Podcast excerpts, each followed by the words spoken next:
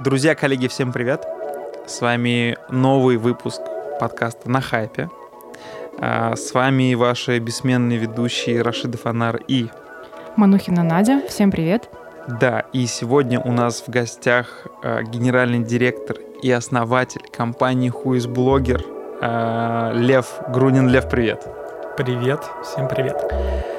Да, сегодня мы поговорим о такой важной штуке, как аналитика и дата-дривен подход в инфлюенс-маркетинге.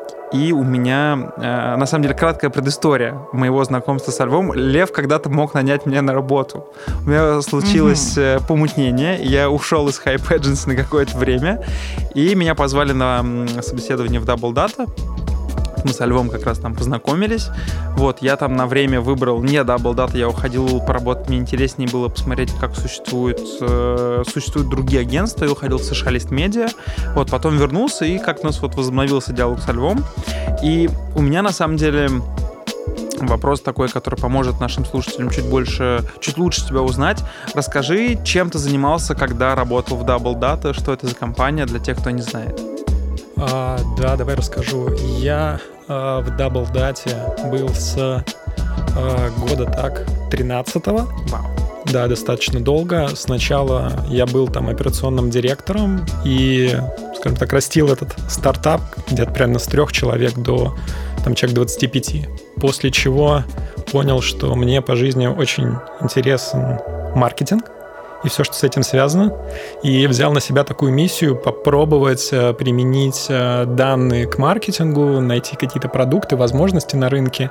И э, где-то года с 16 по 19 я занимался развитием Double Data именно в сегменте маркетинга, применением данных к задачам маркетинга, к CRM-стратегиям, к построению профиля клиента, к формированию таргетингов различных. И вот э, плавно-плавно дошел до истории, связанной с инфлюенсер-маркетингом. А почему из всех возможных ниш а, для себя ты выбрал именно развитие в сфере инфлюенс-маркетинга? Это, я думаю, интересный вопрос, который а, я думаю, много кто себе задавал, кто mm-hmm. занимается этой темой. И э, мне кажется, мы все его выбираем, потому что это что-то, что создается у нас на глазах. Не так mm-hmm, много в маркетинге есть направлений, которые вот настолько взлетают у тебя на глазах, ты видишь это, ты понимаешь, что ты можешь к этому прикоснуться, что ты можешь помочь этому взлететь, и э, сначала ты это наблюдаешь со стороны, потом ты к этому присоединяешься, потом ты понимаешь, что ты реально можешь э, своими руками помочь его поднять, и меня это настолько вдохновило, что я понял, что это то, на что я готов потратить ближайшие годы своей жизни. Круто, но ну, я абсолютно солидарна с этой позицией. Я, я, кстати, только сейчас об этом подумал, что реально так получилось, что мы все э, приложили руку в той или иной степени к созданию этого рынка. Я, кстати, никогда об этом не думал, что этот рынок, который появляется только у нас на глазах. Возможно, потому что я как-то из другой вообще сферы пришел. Слушай, и тогда, коль уж мы коснулись непосредственно рынка, ты работал в Double Data. Сейчас ты занимаешься развитием компании Whoisblogger. Скажи, пожалуйста, как у тебя появилась идея создания а, продуктов, о которых мы там чуть позже поговорим. Почему не продукты в периметре Double Data? Почему ты понял, что нужна отдельная компания, которая будет э, как бы фронтменом, как что э, таким как бы передним фронтом аналитических продуктов?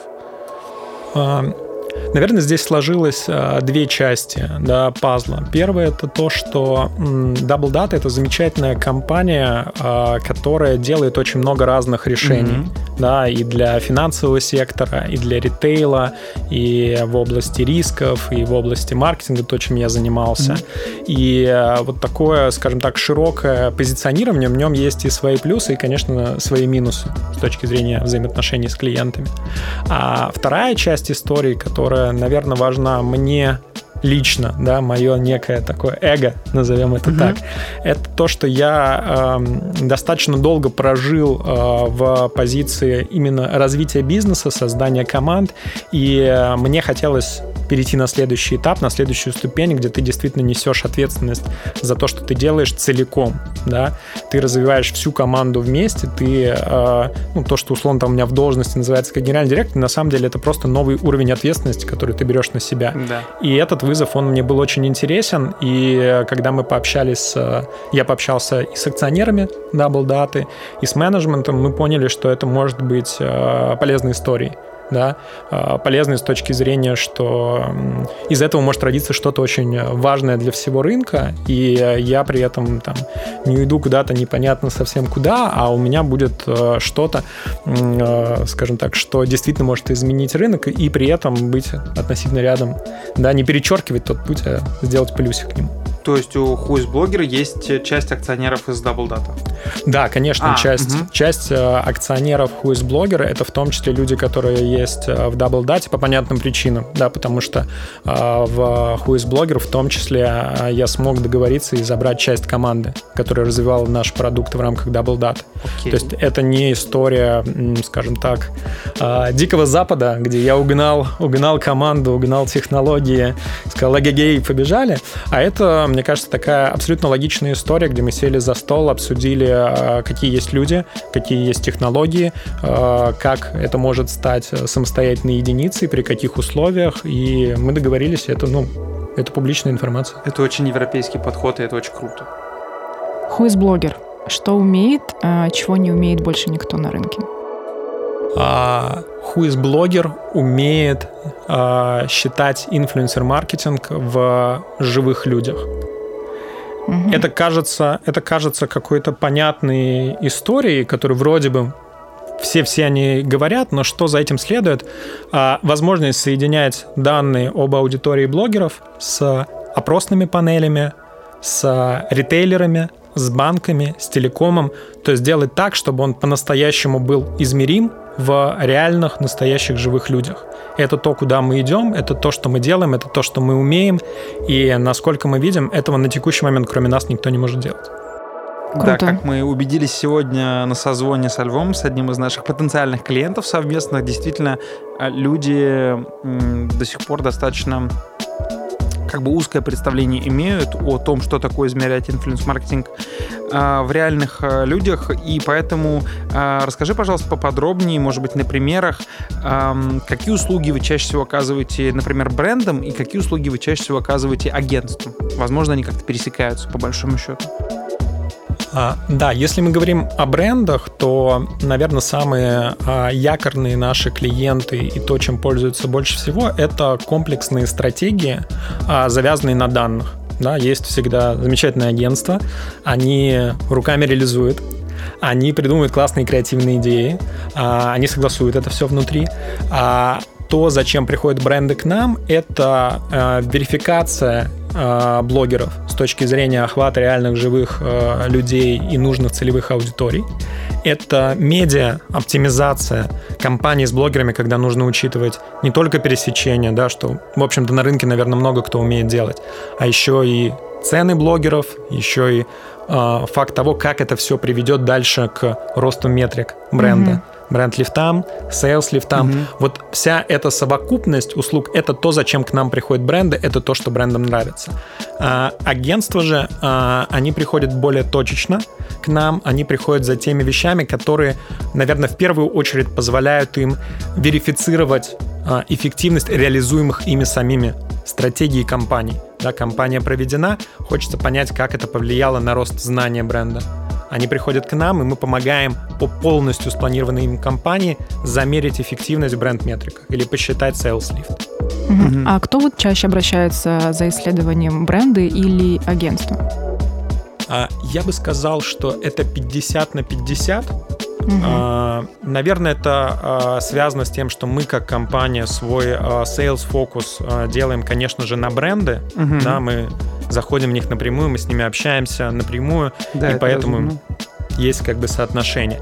С другой стороны, агентство — это живой организм, который не останавливается ни на секунду. Если где-то на рынке появляется какая-то инновация, естественно, рано или поздно они узнают все агентства. Если ты делаешь это хорошо, качественно, они приходят к тебе, ты с ними это реализуешь. Ну да, действительно. Окей, да. И э, смотри, у меня здесь возникает вот какой вопрос для наших слушателей. Э, давай чуть глубже копнем в то, как конкретно вы соединяете эти данные, потому что а, там, для меня это абсолютно понятный процесс, как вы соединяете данные с опросных панелей, с э, карт лояльности каких-то ритейлеровых игроков. А, и давай попробуем объяснить это на примере двух кейсов. А, например, какого-нибудь кейса, который был у вас самый яркий с точки зрения результатов, которые вы получили с точки зрения удовлетворения а, запроса бренда, и какой кейс, возможно, был для вас самым сложным, самым тяжелым, но который дал как можно больше каких-то лернингов полезных для вас. Угу. Здесь на самом деле, наверное, три такие частички. Первое это то, как мы это делаем. Да. да? Это, это важно для вот, понимания всей, всей, как бы, всей широты возможностей. А, когда я говорил о том, что мы а, знаем реальных живых людей, за этим кроется одна, а, по сути, инновация. А, мы посмотрели на то, как сам, а, допустим, Инстаграм а, определяет, что за человек является подписчиком блогера, мы поняли, что самая большая здесь база знаний для Инстаграма — это Facebook. Да, mm-hmm. Их партнерство, mm-hmm. то, что Facebook владеет Инстаграмом, э, владеет соответственно, WhatsApp, все эти данные на бэкэнде объединены, и это служит э, большим источником знания для, в частности, Инстаграма, для понимания, что за человек. И мы попытались самостоятельно повторить эту историю, то есть сами найти, как связаны различные профили социальных сетей. И то, что лежит в основе наших технологий, это то, что мы знаем ну, уже почти на 15 миллионов россиян, связки, Инстаграм, плюс различные социальные сети. Да, то есть где люди о себе максимально рассказывают, где они выкладывают свои фотографии, состоят в различных группах, пишут свои статусы, рассказывают о том, что у них рождаются дети, дети и так далее. И это позволяет нам однозначно говорить о том, что это реально живой человек. И э, вот этот э, граф да, связей и многообразие профилей вокруг одного человека позволяет в том числе дальше коннектиться к базам ритейлеров, банков, телекомов и так далее. Каким образом? Вне Инстаграма человек рассказывает о себе гораздо больше, чем в рамках Инстаграма. Да, мы приходим на различные порталы по продаже товаров, размещаем свои детские коляски, э, которые продаем, или ноутбуки, оставляем там свои номера телефонов. Или мы размещаем свое резюме в поисках работы, указываем свой email адрес. Мы создаем профили социальных сетей, мы можем про них забыть, но mm-hmm. 5, 7, 10 лет назад мы уже там рассказали все, включая цвет глаз, там, свой рост и так далее есть вещи, которые на самом деле не так часто у человека меняются. И если мы как поисковик это все обходим, а мы работаем именно как поисковик, то эти данные нами агрегируются и дальше могут позволять нам производить вот эти мэтчинги, синхронизации. И в частности, соединять данные, которые есть, например, у ритейлеров в картах лояльности, у телекомовых базах, у банков и так далее. Вот это все, да, мы сейчас опускаем вопрос как бы э, юридический, mm-hmm. да, который тоже очень важный, там про это можно отдельно там, целый подкаст, я уверен, записать. Но э, самое главное, что все эти данные можно друг с другом поженить и из них дальше родить проекты. Mm-hmm. Да? проекты, которые, с одной стороны, там, генерируют какие-то вау, э, штуки, результаты э, и, соответственно, эффекты для клиентов, либо что-то, что дается с трудом, тяжело, и вот здесь как бы возникают лернинги. Наверное, если говорить про какие-то истории сексесса, что меня там э, больше всего порадовало, может быть, даже больше, чем клиент, это когда мы запустили массово бренд-лифт-опросы. Да? То, mm-hmm. что мы сделали, а, мы подключились к нашим а, замечательным друзьям из компании Тибурон. Это опросная панель, это независимая абсолютно компания. И на несколько сотен тысяч их респондентов смогли вот сделать эти матчи. И, соответственно, по факту проведения кампании можно, мы так умеем, мы прокидываем сегмент вопросной панели, они опрашивают людей и видят через ответы этих людей, а что изменилось после того, как блогер прорекламировал свой продукт. И для меня это как бы чистое счастье, да, вот это кристальное, когда ты видишь, как э, бюджеты бренда, потраченные на блогеров, как различный креатив, который они генерируют эти все картинки, они преобразуются в экономический результат что вот весь этот длинный путь, множество согласований, бюджеты, время, все это преобразуется в какую-то цифру, которую приходят, показывают SEO, ну или даже пускай директору по маркетингу говорит, смотри, вот все, что мы делали вот эти месяцы, оно трансформировалось в наш рост знания бренда там на 5, 7, 10, 20 процентных пунктов. Это математика. Это то, с чем невозможно спорить. да, проблема на мой взгляд, инфлюенс-маркетинг, что со многими вещами можно спорить, они субъективны. С цифрами они объективны. Мне кажется, Надя так качает головой, как будто, знаешь, ты просто всю ее боль описал. Да, что да, она, да. как head of influence marketing, каждый раз там бьется с этим, как же мы провели кампанию. Бенчмарки, вот эти вот. Да, да, бенчмарки — это отдельная боль. Объяснять, почему один блогер стоит столько-то, а другой столько-то, хотя у них абсолютно одинаковая аудитория, ну, с точки зрения количества подписчиков и даже охватов. И приходится очень часто доказывать, почему этот стоит столько, этот стоит дешевле, и это всегда очень сложно разделяю эту боль. Так, э, с точки зрения, э, ну вообще действительно вот эта история с тем, что по итогам инфлюенс-маркетинг компании можно проводить э, sales-лифты и бренд-лифты, это звучит как вау. И э, на самом деле сегодняшний наш с тобой созвон с клиентом показал, насколько в какой-то степени рынок еще не готов так шагать, потому что люди, тем не менее, продолжают мыслить какими-то готовыми моделями решений, которые, может быть, для них просто проще реализовать, проще согласовать и там, проще провести внутри там, своей компании. Э, скажи, пожалуйста, возвращаясь к, тому, к самому тяжелому кейсу, какой проект дался тебе тяжелее всего, какой проект дал тебе больше всего выводов, каких-то вот реально лернингов? Um... Мне кажется, два, два разных, на самом деле, проекта. Но э, тяжело, объективно тяжело даются истории, когда, например, э, мы входим в зону подбора блогеров, и это абсолютно объективно та часть, в которой э, дейт — это классная история, но она не может заменить э, креативного брифа. Mm-hmm. Креативный бриф всегда остается. Бренд safety, бренд area, мы все понимаем, от этого не уйти. И это э, тяжело оценить на старте, насколько для определенных брендов это может быть, э, скажем так, некой ограничивающей да, частью воронки. Э, и самые сложные проекты это действительно те проекты, в которых ты вроде на данных все сделал хорошо, это отработала автоматика, ты подобрал блогеров, ты знаешь их возраст, ты знаешь их пол, ты знаешь там много деталей основных, там не работают с конкурентами, не ругаются матом, там не пишут про религию, политику, но а, дальше встает вопрос того, что у них должно быть обязательно два с половиной ребенка, четыре с половиной собаки, Дети не должны еще идти в школу. Да. Салфетки в доме должны быть голубого цвета. Это как раз та часть агентского бизнеса. Это когда я каждое утро собираю планерки со своими группхедами и вижу, что у нас происходит в компаниях. Это я сейчас говорю цифрами. Может быть ситуация, в которой фото выглядит недостаточно красиво. Это не премиальный контент. Мы не можем такое пропустить. Да. Да премиальность, непремиальность. Ну, то есть мы все понимаем, что есть огромное количество абсолютно субъективных э, параметров. И, наверное, что для нас было больно, это вот прохождение и осознание того, что от этого не уйти. Это, это чистая правда. И, естественно, в ряде проектов это служит прям супер сильно ограничивающей э, функцией на воронку и растет количество времени, ты понимаешь, да, вот на самом деле для категории, например, средств там, для ухода за волосами, мне нужно знать и себе откладывать, что нужно гораздо более внимательно относиться к тому, как выглядит блогер там визуально, что у него там за волосы, длина, цвет, волнистость, кудрявость. Насколько они блестят в кадре. Секущиеся ли у них кончики и так далее. И это действительно важно. И здесь на текущий момент ты ничего с этим не можешь делать. И вот наши как бы лернинги, они лежат в плоскости того, что нельзя недооценивать креатив. Нельзя приходить с позиции, что я data-driven, и я сейчас тут все изменю. Это правда на самом деле, потому что я учусь сейчас находить баланс в зависимости от того, насколько высока для клиента, в том числе важность компании, которую он с блогерами проводит, потому что есть э, там, например, э, ну вот э, Надя, которой очень важно то, как блогер креативно подходит к реализации этого проекта, и у нас много проектов там с Надей, где во главе стола в первую очередь ложится именно креатив, идея, ролика, фотопоста, видеопоста там и так далее.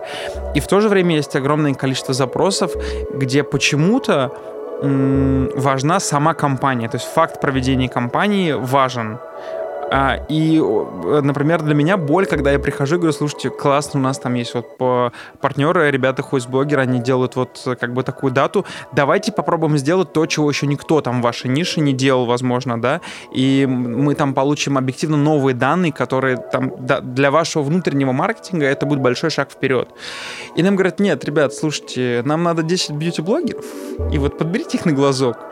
И ты такой, почему? Что я делаю не так? И вот э, для меня это тоже какая-то такая личная боль, что мне хочется развивать этот рынок вперед, толкать нишу вперед, но пока не все, правда, к этому готовы. Ну, я бы от себя добавила, э, мне кажется, это большая проблема нашей индустрии, что специалисты на стороне клиента, брендов, не всегда достаточно профессионалы в деле, скажем так. И очень часто наши, скажем так, коллеги, которые занимают определенные должности, определенные позиции со стороны клиента, а, не очень глубоко разбираются в том, что они делают, к сожалению. Чтобы никого не обидеть. А мы никого не обижаем, ну просто да. это как бы это реалии. Мне кажется, что есть э, такая ситуация рыночная, что в нашей, вот скажем так, в том потоке вещей, которые, которыми мы занимаемся, и в особенности сейчас, когда все еще перешли на удаленку, все в новых процессах, э, то количество задач, которые есть на человеке, оно начинает превосходить его возможности. И э, зачастую как раз в области инфлюенс-маркетинга это выливается в то, что у человека нет времени для того, чтобы вникать в детали. У него не хватает времени для того, чтобы сесть и глубоко разобраться в вопросе. И м- я, когда вижу, что, например, не налаживается процесс, в том числе с бренд-менеджером, э, я думаю не о том, что поменять бы всех этих бренд-менеджеров, завезите новых, а о том, что это возможность для компаний. Если мы сможем выстроить наши процессы, наши технологии, наши продукты таким образом, чтобы человек даже без глубоких индустриальных знаний смог делать вот так все компании, это будет вау, это будет круто, это поможет как бы и нам, и им. Не стоит ожидать, что каждый человек лучше тебя в чем-то разбирается или профессионал. Наоборот, имеет смысл думать о том, что есть среднее по рынку и как ты можешь помочь этим людям стать более профессиональными так, чтобы они были тебе благодарны. Это очень крутой поинт с точки зрения того, как ты смотришь на общеиндустриальную экспертизу. И, ну, не могу не спросить тогда, что есть среднее по рынку? То есть какой, давай так, а, какой типовой запрос с точки зрения, наверное, глубины погружения ты видишь сейчас? То есть, э, грубо говоря, в 2017 году запросы были «нам нужны блогеры», в 2018 году запросы были «нам нужны блогеры, но покажите их охваты», в 2019 году запросы были «нам нужны блогеры, пересеките, пожалуйста, их аудиторию», глубина погружения в 2020 году пересеките нам их аудиторию и докажите, что вот тех, кого вы принесли, они самые кост-эффективные. Угу. М-м, вопрос э, возврата роя. Да. Угу. А бренды какой категории чаще всего обращаются к глубокой аналитике? А в нашем случае, как ни странно, это в первую очередь FMCG, а далее идет фарма. И далее идет бьюти, и дальше, ну, уже в, в естественном распределении игроков. А для меня это было не совсем очевидно, а, потому что с точки зрения количества интеграции, там, бьюти, они, ну, объективно будут стоять как бы на первом месте. Угу. Но с точки зрения желания что-то сделать, разобраться и вот э, действительно применить, FMCG у них э, вырывает победу. Я думаю, это еще связано с тем, что надо объективно понимать, что FMCG рынок по большому количеству, несмотря на большое там разнообразие торговых марок, это э, одни и те же игроки рынка на уровне там Procter Gamble, Unilever, Mars, PepsiCo, Coca-Cola. И это компании просто у которых э, ну есть возможность и средства заниматься инвестициями, вкладывать в технологии. То есть это э, индустриальные лидеры в своих сегментах, и поэтому они как бы на передней, передней линии фронта с точки зрения запроса технологичного. У меня вот какой вопрос. Мы поговорили о том, что а, в 2020 году а, новые индустриальные стандарты пересеките, пожалуйста, блогеров и покажите, что они кост-эффективны. Какой самый неожиданный вывод ты для себя делал по итогам э, исследований или проекта. Мы сегодня с тобой обсуждали, какие данные для тебя вскрывает там анализ поведения клиентов private banking. Вот э, то же самое, только с точки зрения уже проведенного исследования с инфлюенс-маркетингом. Что ты для себя открыл, может быть, там с точки зрения потребления, неожиданного портрета потребителя, я имею в виду? А, на самом деле каждый проект это какой-то инсайт, который там в силу твоего предыдущего опыта или того, чем ты пользуешься, каких бренды как бы ты сам да, э, считаешь, что являешься частью их целевой аудитории, вот насколько у тебя расходятся твое собственное личное восприятие с тем, что видишь на данных, это есть, по сути, вот некое твое восприятие инсайта. Да, когда ты, например, считаешь, что, допустим, э, то, что я видел, ты смотришь каких-то блогеров а там предпринимателей, и ты считаешь, ну, как бы я предприниматель, я смотрю блогеров-предпринимателей, ну, как бы... Все сходится. Да, да, у них как бы аудитория предпринимателей. Потом ты смотришь на данные и видишь, например, что э, этот же самый блогер, он э, лучше всего охватывает людей, которые хотят здесь и сейчас быстро заработать. А. И под быстро заработать понимается не создание инновационных бизнес-моделей, а, а абсолютно... Ставки Абсолютно разные способы, да, не всегда как бы легальные на территории Российской Федерации. И ты понимаешь, да, наверное, как бы не настолько правильно себя э, ассоциировать. Нужно всегда пытаться как бы выйти из себя, встать со сторонки, посмотреть, и данные в этом могут быть очень полезны, да. Это то, что именно полезно. А бывают какие-то инсайты формата забавно, да, и э, их как бы очень много там было на моей практике, они были преимущественно связаны с э, данными ритейлеров, и вот как mm-hmm. раз отсмотром, какие блогеры покрывают там людей, которые делают определенные покупки. Да, вот мы обсуждали, что Опять же, там, если говорить про тематику private banking, что private banking зачастую считает, что их клиенты элитарные, и это повод э, обращаться, например, тем же самым блогерам, которые там в сегменте джаза, высоких искусств и так далее. Но Понимаю. А на самом деле это люди, которые ездят на нашествие, я так понимаю, да? Да, это может быть абсолютно нормально, что это люди, которые слушают шансон или которые... Э, как Нет, бы... ну в России объяснимо, почему люди в private banking обслуживающиеся слушают шансон. Там есть несколько как бы идей на этот счет. А, да, ну все это в итоге сводится к тому, что некая вот э, картинка, построенная там бренд-менеджером или которая есть, э, еще тоже это очень большая проблема в глобальных гайдах, она может расходиться с реальностью. И вот второй тип э, инсайтов, который мне, мне как бы очень нравится, это когда ты м, показываешь, как расходятся вот это general видение, спускаемое из штаб-квартиры, с тем, что де-факто происходит здесь. Это, например, в категории алкоголя. Очень, я делал много проектов, это очень распространенная история про то, что наш клиент, покупатель премиального алкоголя, как бы у него обязательно там под 45 градусов мизинчик оттопырен, он там односолодовые виски от э, других типов отличает примерно с трех метров по запаху. Вот. И по когда... наклону этикетки. М? По наклону этикетки, Абсолютно, да. абсолютно. Вот. И когда ты это все накладываешь на, например, наших с вами замечательных блогеров, то встает вопрос, откуда как бы эти э, люди знают современных рэп-исполнителей, да, и хип-хоп. И раскручивая этот пазл, ты понимаешь, что нет, на самом деле, конечно, не отгибается настолько у них мизинчик, у них как бы другие... Отгибается один палец. Да. Или все остальные, кроме одного. Разные пальцы, да. разных как бы. Но зато это прекрасно объясняет, откуда такое большое количество коллабораций алкогольных брендов и сайта The Flow. Например. Зато, да, все это ложится Например. теперь в картинку.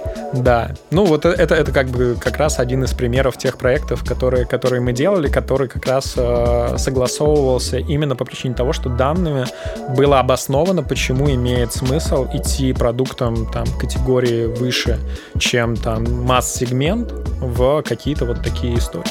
А, Интересно. подожди, извини, что перебью. Вы, ты не про кейс недавний Рома Гавана? Нет, другой, еще мы его делали почти два года назад начинали. Тоже был связан с порталом uh, The Flow и тоже было завязано на премиальный алкоголь. А, ну я понял, о чем ты. Я просто... Я, я не пью алкоголь никакой уже, но я э, все еще захожу на The Flow посмотреть новости. Да, Надь, прости, я тебя перебил. А, вопрос был, как реагируют бренды, когда понимают, что их видение портрета клиента не совпадает с реальностью? предпринимаются ли какие-то попытки изменить стратегию и какие-то дальнейшие шаги? Мне кажется, проходятся все стадии. Вот это про гнев, торг, депрессия. А, понятно. А, Отрицание, принятие. Да, да, да, да, да. А, бывают абсолютно разные ситуации. То есть, вот опять же, я сегодня рассказывал, как, а, мне кажется, меня унижали да, за, за, за те данные, которые я принес, потому что, ну, они расходились. Как бы это никто не был готов принимать и считал, что проблема не в том, что портрет аудитории неправильный, а в том, что данные посчитаны неправильно, и вообще как можно было себе позволить, э, в принципе, эти данные нарисовать на слайд, перенести и показывать э, как бы компании. Единственное, что греет мне душу, что там спустя N месяцев или N лет ты видишь интеграции этих брендов с этими блогерами, которые ты показывал на слайде, и понимаешь, наверное, как бы люди прошли все эти стадии, просто всем нужно разное время, да, с кем-то ты проходишь этот путь в течение встречи, с кем-то он растягивается на несколько лет. Ну, это уже индивидуальные особенности человека. Но в качестве оправдания могу сказать, что, может быть, портрет клиента бренда в зависимости от а, рынка отличается. Например, а, российский рынок, да, и там, допустим, азиатский, европейский, американский. Возможно, действительно портрет потребителя, он разный. А штаб-квартиры зачастую находятся, ну, где-то, если это какой-то глобальный бренд, ну, не здесь, не в Москве. Поэтому, может быть, действительно, вот как спустили свыше понимание, кто есть наш покупатель, и, к сожалению, э, не было возможности адаптировать. Ну да, мы здесь говорим о возможности, о гибкости брендов, да, и да. зачастую, к сожалению, там а, банально локальный офис не в состоянии выбрать себе подрядчика, независимо от эффективности текущего подрядчика, и много там историй на рынке, а, связанных с этим. И... Ну, или просто слепо следует гайдам, да. без аналитики, к сожалению. Это не претензия, да, то есть это тоже важно понимать, это абсолютно понятная история. Действительно, а, если вы глобальный большой бренд, Россия может быть для вас небольшим рынком, mm-hmm. и экономической даже целесообразности рассматривать как бы стендалон отдельно здесь аудиторию может не быть. Да, то есть это не история того, что это все неправда или это все неправильно. История того, что есть конкретный рынок, на котором мы живем, и мы на нем пытаемся сделать что-то хорошее.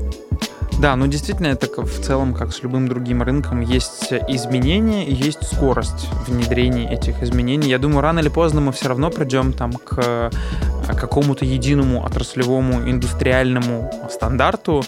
А, и, и, по крайней мере, есть попытки, есть обсуждения, это видно и среди а, экспертов, и среди там, сотрудников агентств, и сотрудников брендов. То есть есть э, стремление на рынке инфлюенс-маркетинга прийти наконец-то к какой-то единой модели, вот, и у нас, по сути, в принципе, все к этому движется. Посмотрим просто, сколько это времени займет. Вот, я думаю, что по большому счету у рынка есть э, 2-3 года еще, когда рынок будет расти, а потом будет достигнут какой-то эффект плато, и вот на этом эффекте плато уже начнется какая-то стандартизация рынка. Вот, ну посмотрим. Я так понимаю, что все, мы все обсудили, обо всем поговорили. Мне вот. кажется, это тема, которую можно бесконечно обсуждать. На самом деле очень много э, разных таких, скажем, глубоких моментов. И подводных камней. Да. Вот. Но скажем спасибо сегодня Льву, что уделил нам время, э, приехал, несмотря на отвратительную погоду в Москве. Вот. Э, Лев, большое спасибо. Вам спасибо, друзья. Мне кажется, это очень-очень безумно интересная тема. Она очень глубокая и абсолютно актуальная для рынка сегодня, для нашей индустрии. И лично мне просто каждое твое слово отзывалось внутри, вся моя боль и вся даже не боль. В общем, я думаю, что нам есть что обсудить. И... Да, и мы скажем спасибо нашим слушателям. Вот. И оставим Надю и Льва обсуждать потенциальный проект с, с командой Хуизблогер. Да, друзья, всем спасибо большое. Это был выпуск подкаста на хайпе. С вами были Рашида Фанар, Надя Манухина и Лев Грунин из команды Хуизблогер. Всем спасибо, до новых встреч.